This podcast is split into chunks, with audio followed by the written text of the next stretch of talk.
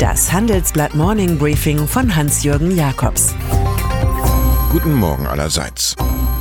In Phasen der Apathie ist es ratsam, sich selbst unter Druck zu setzen. Die Methode nutzt Angela Merkel, die lange schweigende Kanzlerin und CDU-Chefin, die widerstandslos die Obstruktionspolitiker von der CSU gewähren ließ. Nun erklärt sie nach dem bayerischen Landtagswahlschock, es sei viel Vertrauen verloren gegangen und dass sie nun mit Nachdruck dafür sorgen müsse, dass dieses Vertrauen da ist und damit auch die Resultate unserer Arbeit sichtbar werden klingt auf einmal nach Richtlinienkompetenz.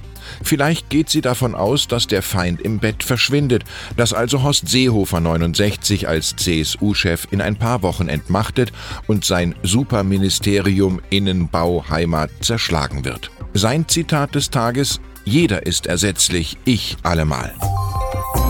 Eine Neubesetzung des Ressorts Innen und Verkehr bei der CDU empfiehlt Christian Bäumler, Vizechef der christlich-demokratischen Arbeitnehmerschaft CDA.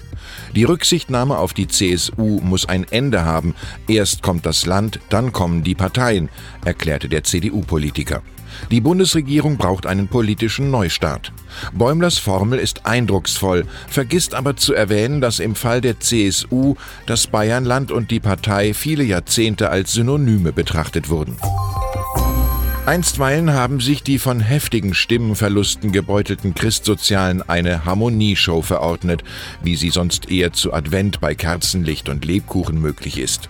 Motto: erstmal mit den braven freien Wählern eine Regierung bilden, Ilse Aigner zur Landtagspräsidentin machen und der Rest ergibt sich. In diesem Geist kommt heute in der CSU-Fraktion eine arg geschrumpfte Truppe, 85 statt 101 Abgeordnete, zusammen. Was folgt, wenn Markus Söder in wenigen Wochen erneut zum Ministerpräsidenten bestimmt sein wird, ist in der einschlägigen Literatur als Nacht der langen Messer bekannt.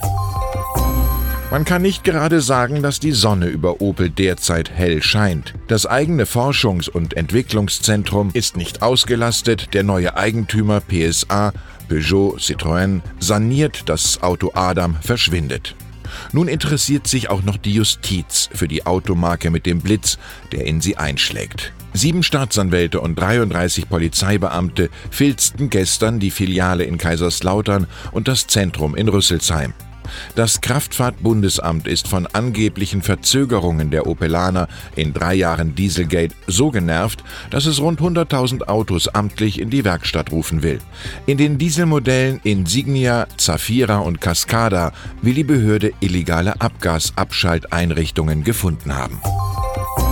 Er ging durch den Vordereingang hinein in das Istanbuler Konsulat von Saudi-Arabien und ist seitdem nicht mehr gesehen worden. Der saudische Journalist Jamal Khashoggi, kritisch gegenüber der eigenen Regierung in Riyadh eingestellt, sei von brutalen Killern ermordet worden, glaubt US-Präsident Donald Trump und schickt Außenminister Mike Pompeo zum saudischen König Salman bin Abdulaziz. Telefonisch hat der royale Entscheider bereits versichert, nichts mit dem Verschwinden von Khashoggi zu tun zu haben. Aber angeblich wird im Land ein Report vorbereitet, nachdem der Journalist, der ins Exil in die USA gegangen war, bei einem schiefgelaufenen Verhör ums Leben gekommen sei. Ein Unfall also, wie er in autokratischen Regimen bei der Behandlung von Kritikern schon mal vorkommen kann.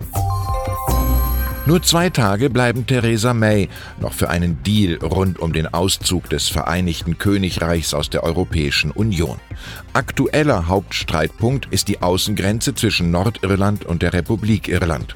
Am Mittwoch will die britische Premierministerin darüber mit EU-Größen reden, die jedoch der Meinung sind, es sei schon zu viel Zeit ins Land gegangen, neue Vorschläge könnten nicht bewertet werden. Gestern Abend kontaktierte May noch einmal den französischen Präsidenten Emmanuel Macron. Und dann ist da noch Helmut Markwort, Reporter und Blattmacher, der es im 82. Lebensjahr offenbar tatsächlich geschafft hat, für die FDP in den Bayerischen Landtag zu ziehen. Der Fokus-Gründer hat jetzt alle Chancen, dort Alterspräsident zu werden. Sich selbst sieht Markwort dabei als unabhängigen Freigeist, der verständliches Deutsch spricht. Es soll da im Maximilianeum eine gewisse Marktlücke geben. Ich wünsche Ihnen einen erfolgreichen Tag, an dem Sie Ihre Unabhängigkeit nicht verlieren. Es grüßt Sie herzlich Hans-Jürgen Jakobs.